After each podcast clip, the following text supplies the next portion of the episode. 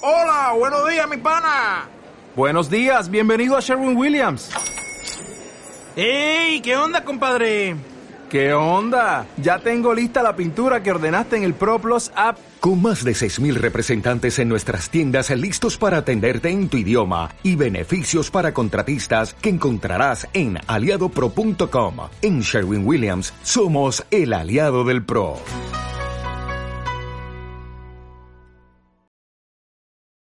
Pulgarcito. Érase un pobre leñador que estaba una noche junto a la chimenea atizando el fuego, mientras su mujer tejía una bufanda, sentada a su lado. Mmm. Qué triste es no tener hijos. Qué silencio en esta casa. Mientras en las otras todo es ruido y alegría. dijo el hombre. Ay, sí, respondió la mujer suspirando. Aunque fuese solo uno, y aunque fuese pequeño como el pulgar, me daría por satisfecha. Lo querríamos más que nuestra vida. Unos pocos días más tarde, la mujer se sintió algo mal, y al cabo de siete meses trajo al mundo un niño que no era más largo que un dedo pulgar. Es tal como lo habíamos deseado, y lo querremos con toda el alma, dijo el padre. En consideración a su tamaño, le pusieron por nombre Pulgarcito. Lo alimentaban también como podían, pero el niño no crecía, sino que seguía tan pequeño como al principio. De todos modos, su mirada era avispada y vivaracha, y pronto mostró ser listo como el que más, y muy capaz de salirse con la suya en cualquier cosa que emprendiera. Un día en que el leñador se disponía a ir al bosque a buscar leña, dijo para sí hablando a media voz mm, Si tuviese alguien para llevarme el carro. Padre, yo te llevaré el carro. Puedes estar tranquilo. A la hora de vida estará en el bosque. Pero, Pulgarcito, eh, ¿cómo te las arreglarás? Eh, ¿No ves que eres demasiado pequeño para manejar las riendas? No importa, padre. Solo con que mamá lo enganche, yo me meteré en la oreja del caballo y lo conduciré a donde tú quieras. Mm, eh, bueno, pensó el hombre. Mm, no se perderá nada comprobarlo. A la hora convenida, la madre enganchó el caballo y puso al pulgarcito en su oreja, y así iba el pequeño dando órdenes al animal. ¡Arre! ¡So! ¡Tras, tras! Todo marchó a pedir de boca, como si el pequeño hubiese sido un carretero consumado, y el carro tomó el camino del bosque. Pero he aquí que al doblar la esquina, el carro se cruzó con dos forasteros. Eh, toma, ¿qué es esto? Ahí va un carro y se oye un carretero que le grita al caballo y sin embargo no se ve por ninguna parte. Oye, aquí hay algún misterio. Sigamos el carro y veamos a dónde va. Pero el carro entró en el bosque, dirigiéndose en línea recta al sitio en el que el padre estaba cortando leña. Al verlo Pulgarcito gritó Aquí estoy. con el carro. bájame a tierra. El hombre sujetó el caballo con la mano izquierda, mientras que con la derecha sacaba de la oreja del rocín a su hijito, el cual se sentó sobre una brizna de hierba. Al ver los dos forasteros a Pulgarcito quedaron mudos de asombro, hasta que al fin, llevando uno aparte al otro, le dijo Oye, este nanito podría hacer nuestra fortuna si lo exhibiésemos de ciudad en ciudad. Le podemos ofrecer una moneda de oro. Seguro que con él ganamos más de cien y dirigiéndose al leñador dijeron Véndenos este hombrecillo. Lo pasará bien con nosotros. No, no, no, que es la luz de mis ojos, y no lo daría por todo el oro del mundo. Pero Pulgarcito, que había oído la proposición, agarrándose a un pliegue de los pantalones de su padre, se encaramó hasta su hombro y le murmuró al oído Padre, padre, déjeme que vaya, ya volveré. Entonces el leñador le dio a Pulgarcito a los dos hombres a cambio de una bonita pieza de oro. Bueno, sigamos nuestro camino entonces. Enanito, ¿dónde quieres sentarte? Mm, eh, ponme en el ala de vuestro sombrero. Podré pasearme por ella y contemplar el paisaje. Ya tendré cuidado de no caerme. Y por cierto, no me llamo enanito, sino pulgarcito. Los forasteros hicieron lo que les pedía, y una vez Pulgarcito se hubo despedido de su padre, partieron con él y anduvieron hasta el anochecer. Entonces dijo el pequeño Déjame bajar, déjame bajar, que tengo que hacer pis. Bah. No te muevas.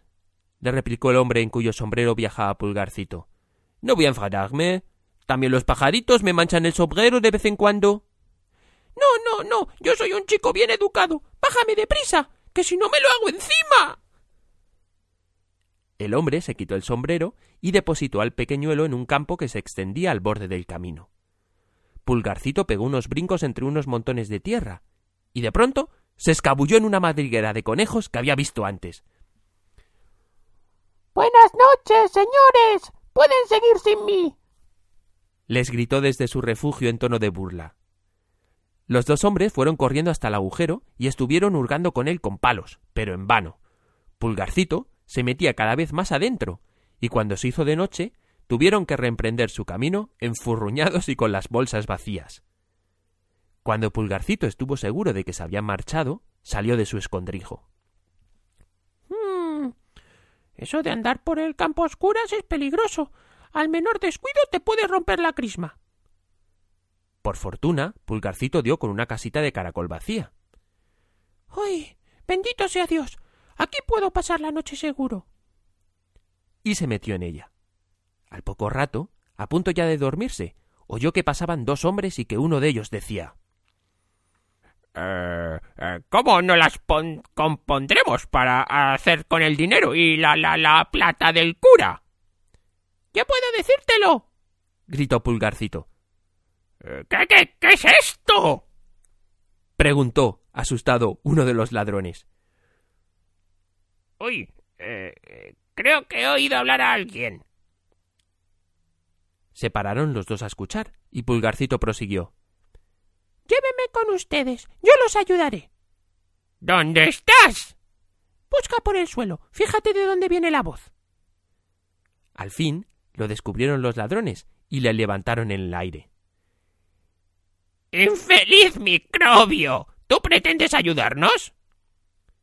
Mira, me meteré entre los barrotes de la reja, en el cuarto del cura, y les pasaré todo lo que quieran llevar. Mm, bueno, está bien. Veremos cómo te portas. Al llegar a la casa del cura, Pulgarcito se deslizó en el interior del cuarto, y ya dentro gritó con todas sus fuerzas. Señores ladrones. ¿Quieren llevarse todo lo que hay aquí? ¡Shh! ¡Shh! ¡Habla bajito, niño! No vayas a despertar a alguien. ¿Qué? ¿Qué quieren? ¿Que van a robar todo lo que hay aquí? La cocinera, que dormía en una habitación contigua, lo oyó e incorporándose en la cama, se puso a escuchar. Mientras tanto, los ladrones, asustados, habían echado a correr. Pero al cabo de un trecho recobraron ánimos, y pensando que aquel diablillo solo quería gastarles una broma, retrocedieron y le dijeron ah, Oye, tú. Enanito. Vamos. No juegues y pásanos algo. Entonces Pulgarcito se puso a gritar por tercera vez con toda la fuerza de sus pulmones. Se los daré todo enseguida, señores ladrones. Solo tienen que alargar las manos.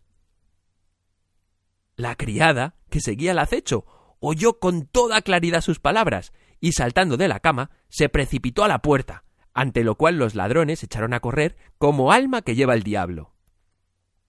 La criada, al no ver nada sospechoso, salió a encender una vela, y Pulgarcito se aprovechó de su momentánea ausencia para irse al pajar sin ser visto por nadie.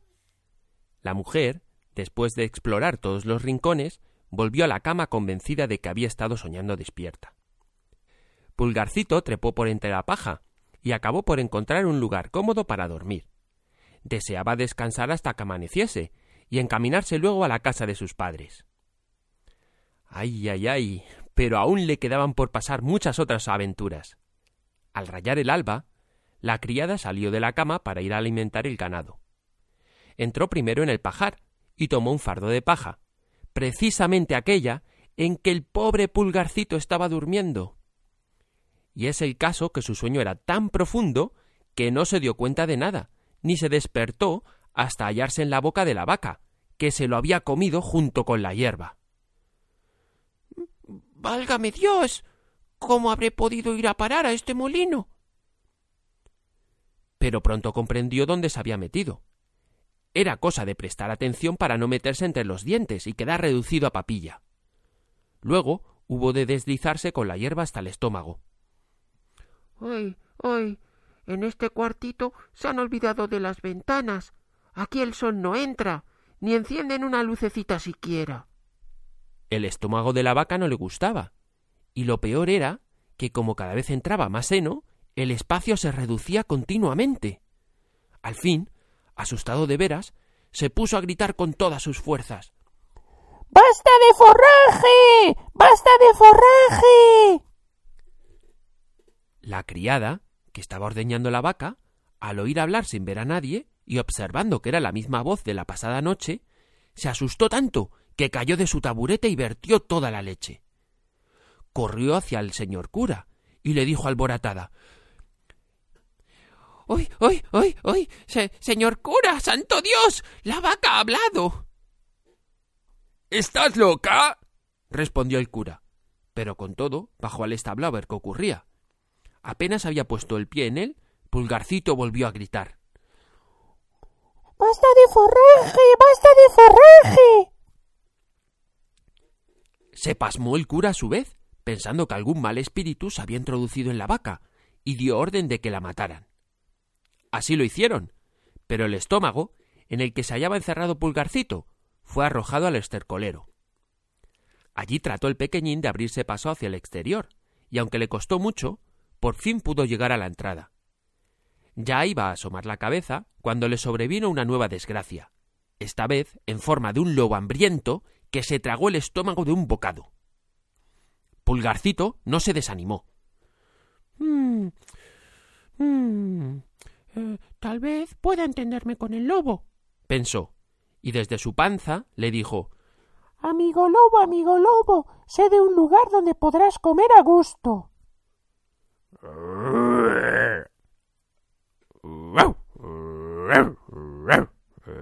¿Dónde está?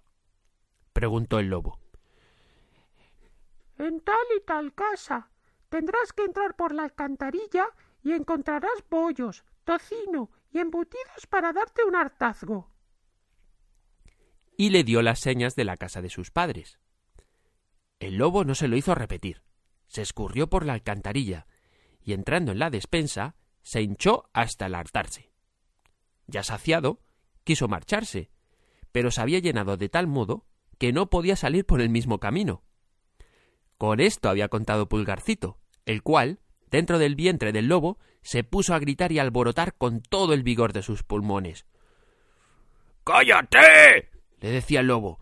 ¡Eh! ¡Que vas a despertar a la gente de la casa! ¿Y qué? Tú, tú, tú bien te has llenado. Ahora me toca a mí divertirme. Y reanudó el griterío. Despertaron, por fin, su padre y su madre, y corrieron a la despensa, mirando al interior por una rendija. Al ver que dentro había un lobo, volvieron a buscar el hombre un hacha y la mujer una hoz. Eh, quédate tú detrás, le dijo el hombre al entrar en el cuarto. Yo le pegaré un hachazo, y si no lo mato, entonces le abres tú la barriga con la hoz. Pulgarcito oyó la voz de su padre y gritó Padre mío, estoy aquí, en la panza del lobo. Y exclamó entonces el hombre gozoso Alabado sea Dios. ha aparecido nuestro hijo. Y mandó a su mujer que dejase la hoz para no herir a Pulgarcito. Levantando el brazo, asestó un golpe tan fuerte en la cabeza de la fiera que ésta se desplomó, muerta en el acto. Subieron entonces a buscar cuchillo y tijeras, y abriendo la barriga del animal, sacaron de ella a su hijito. ¡Ay! ¡Cuánta angustia nos has hecho pasar! Sí, padre, he corrido mucho mundo. Gracias a Dios vuelvo a respirar el aire puro. ¿Y dónde estuviste? Ay, padre. Estuve en una madriguera, en el estómago de una vaca y en la panza de un lobo. Pero desde hoy me quedaré con ustedes. Y no volveremos a venderte por todos los tesoros del mundo, dijeron los padres, acariciando y besando a su querido pulgarcito. Le dieron de comer y de beber, y le encargaron vestidos nuevos, pues los que llevaba se habían estropeado durante sus correrías. Colorín colorado, este cuento se ha acabado, y el tuyo no ha comenzado.